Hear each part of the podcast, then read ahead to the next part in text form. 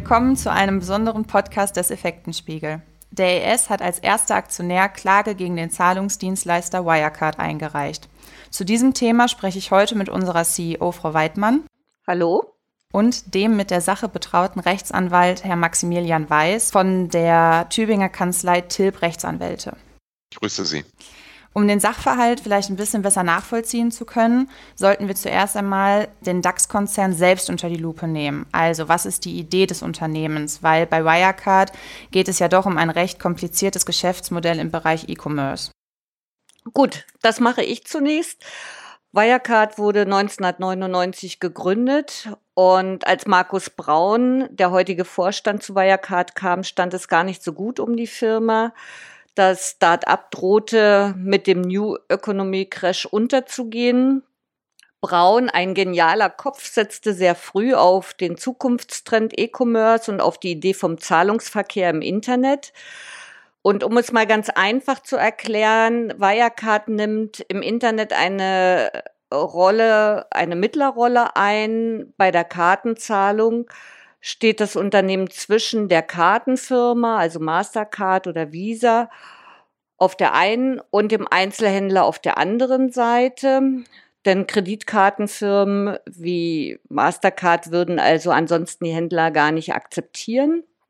Wirecard prüft unter anderem die Seriosität äh, der Händler und dafür, für diese Mittlerrolle, kassiert Wirecard eine Gebühr.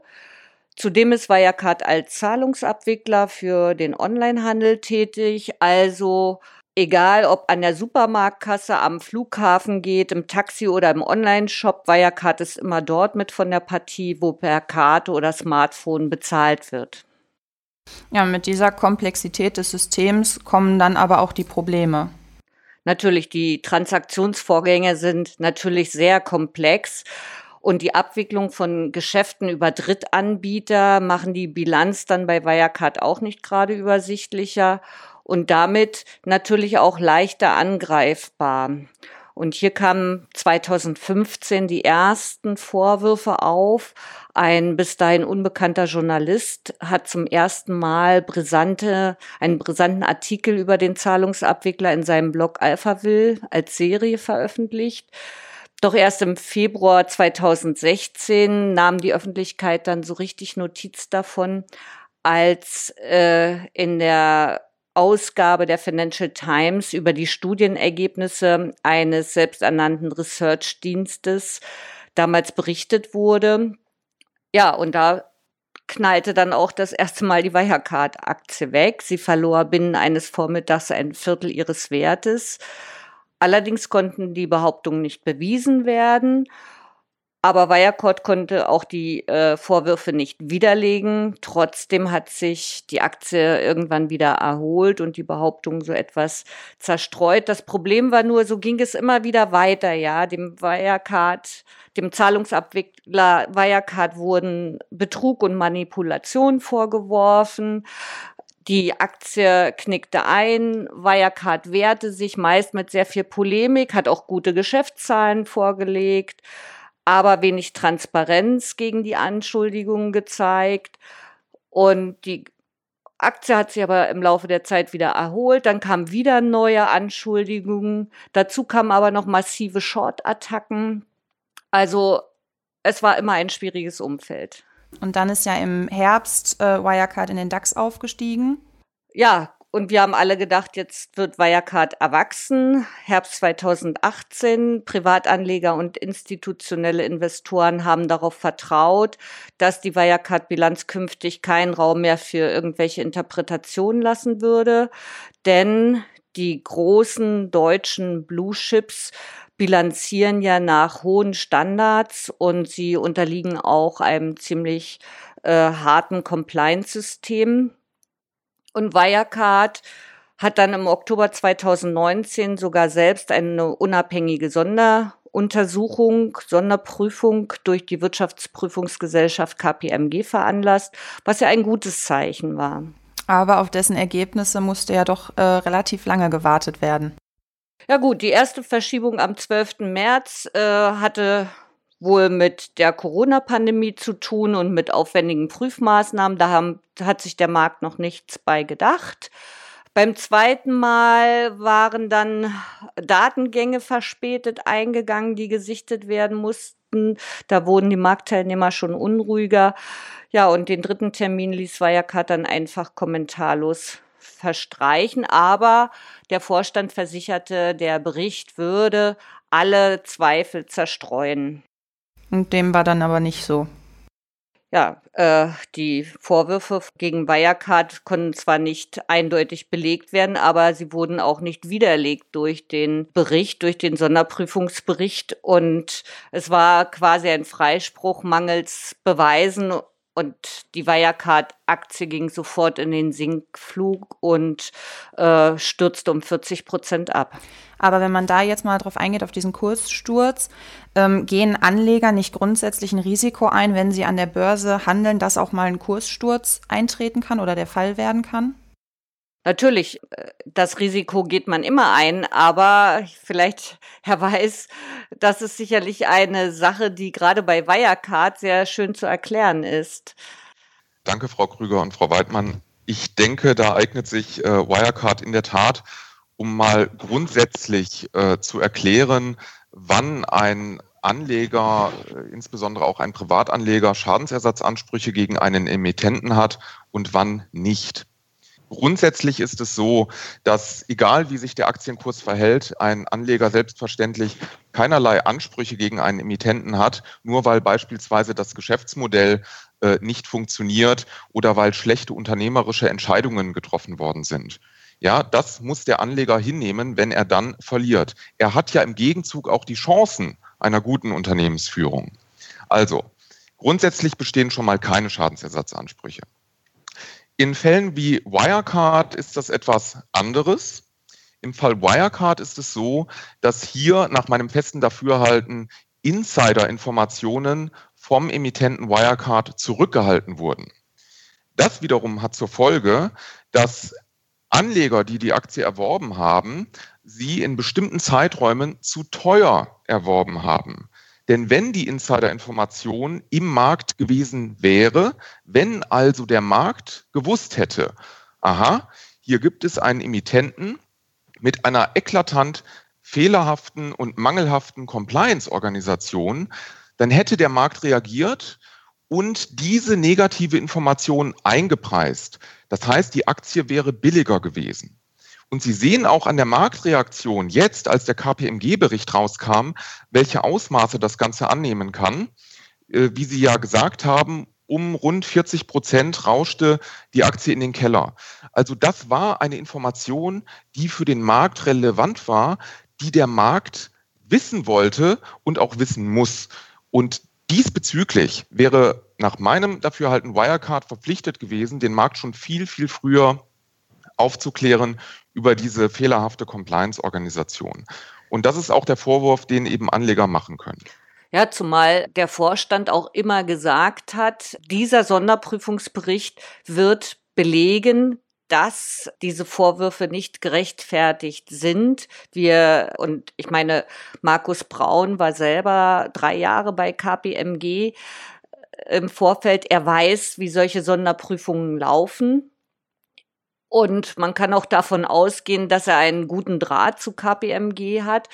Und Wirecard selber ist ja ein Zahlungsabwickler, ja, also äh, insofern ein Unternehmen, das sich also mit Geldflüssen, mit Geldströmen auskennt und äh, das Unternehmen weiß genau, äh, wie es laufen muss und hat hier also eine Verantwortung, auch das transparent darzustellen. Und das ist eben nicht erfolgt.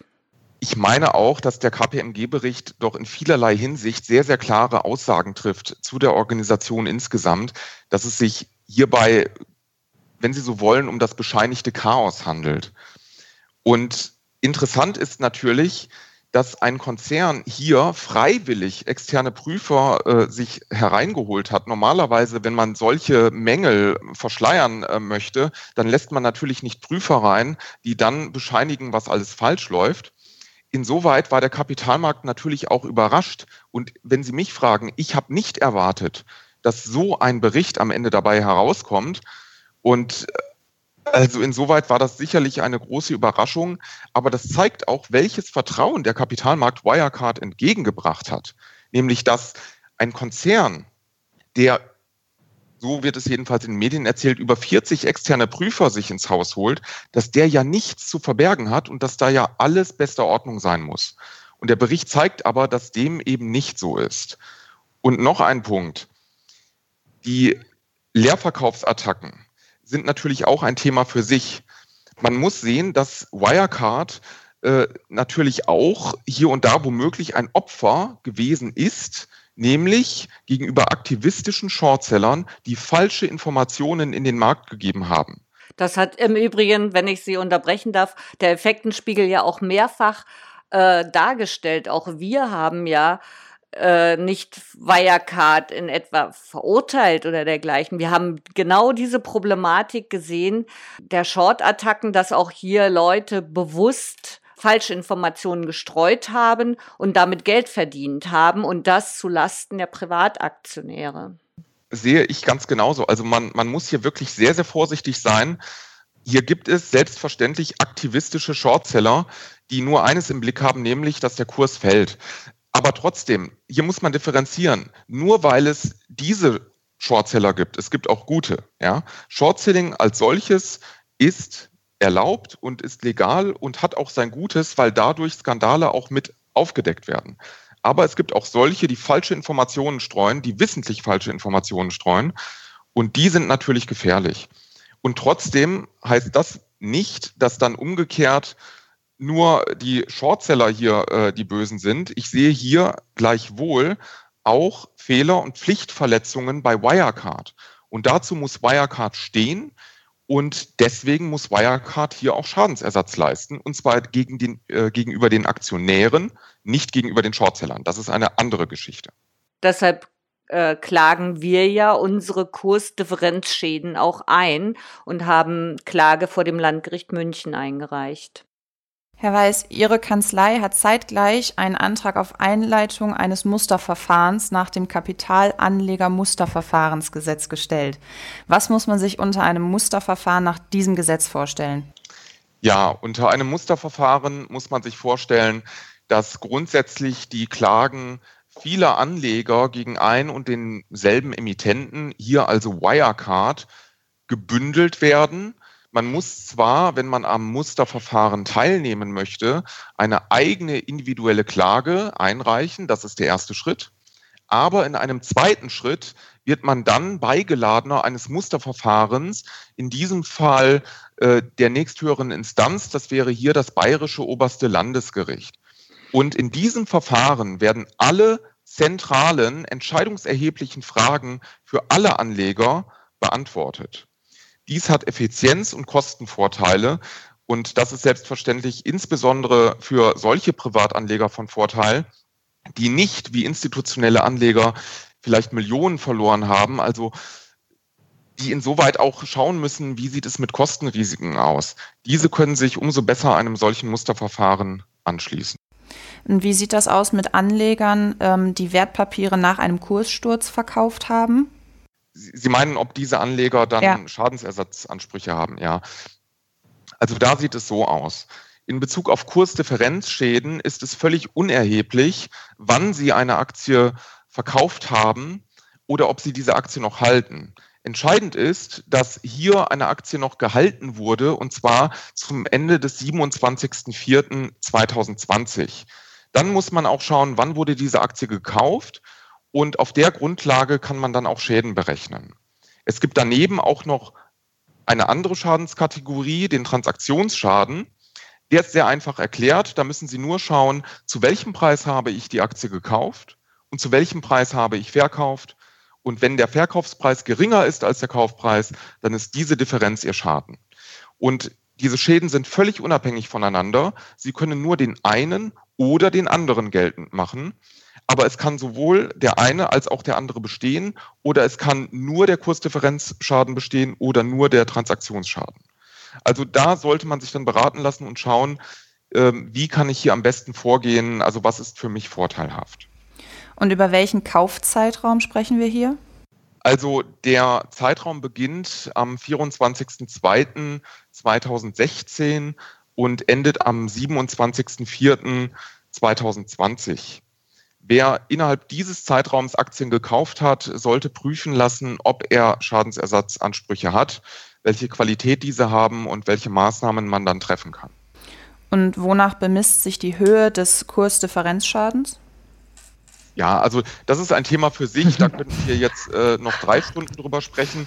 Äh, es gibt einfach ausgedrückt, es gibt zwei Methoden. Das eine ist die sogenannte Fundamentalwertanalyse und dann gibt es die Ereignisstudien. Und die Ereignisstudien, ähm, dazu kann ich so viel sagen, sie schauen sich einfach an, was hat der Markt gemacht, als die Insider-Information bekannt geworden ist. Das heißt, wir würden uns hier bei Wirecard anschauen, was passierte eigentlich, als der KPMG-Bericht veröffentlicht wurde? Wie hat der Markt reagiert? Das ist ein sehr, sehr guter Anhaltspunkt, um davon ausgehend zu berechnen, was der Schaden ist für den jeweiligen Kaufzeitpunkt, in dem ein Aktionär die Wirecard-Aktie erworben hat. Und hier, wie Sie gesagt haben, lag der Kurssturz äh, bei rund 40 Prozent. Da kommt es aber auch auf den jeweiligen Betrachtungszeitraum an. Äh, wir gehen hier von einem Kursdifferenzschaden in, in Höhe von 32 Prozent des Erwerbspreises aus. Eine letzte Frage hätte ich noch. Wenn der Kurs wieder steigt oder der Kurs sich erholt, verschwinden dann nicht automatisch auch die Kursdifferenzschäden? Nein, das ist nicht der Fall. Äh, Sie müssen sich immer die Frage stellen, ob Sie die Aktie im Erwerbszeitpunkt zu teuer gekauft haben oder nicht. Und hier ist es so, dass eine Insider-Information nach meinem Dafürhalten vorenthalten wurde. Und durch diese Insider-Information wäre, wenn der Markt es gewusst hätte, der Kurs viel, viel niedriger gewesen. Das heißt, wenn ein Anleger zu diesem zu teuren Kurs gekauft hat und jetzt diesen Schaden hat und im Laufe der nächsten Jahre steigt der Kurs aber wieder, dann bleibt trotzdem sein Kursdifferenzschaden bestehen, denn er hätte ja unter normalen Umständen noch viel günstiger die Aktie erworben. Ja, dann bedanke ich mich bei Ihnen beiden für die Hintergrundinformationen zum Fall Wirecard. Ja, wir verabschieden uns. Ich sage Danke auch vielen Dank. Ich und danke auf Wiederhören. Ihnen. Ja, und wir hoffen natürlich, ihr habt einen guten Einblick erhalten und werden euch auf dem Laufenden halten. Dazu lohnt sich auch immer ein Blick auf unsere Homepage effekten-spiegel.com. Und ich verabschiede mich an dieser Stelle ebenfalls und hoffe, ihr abonniert unseren Podcast bei einem der gängigen Anbietern und hinterlasst uns eine positive Bewertung. Bis zum nächsten Mal und bleibt gesund.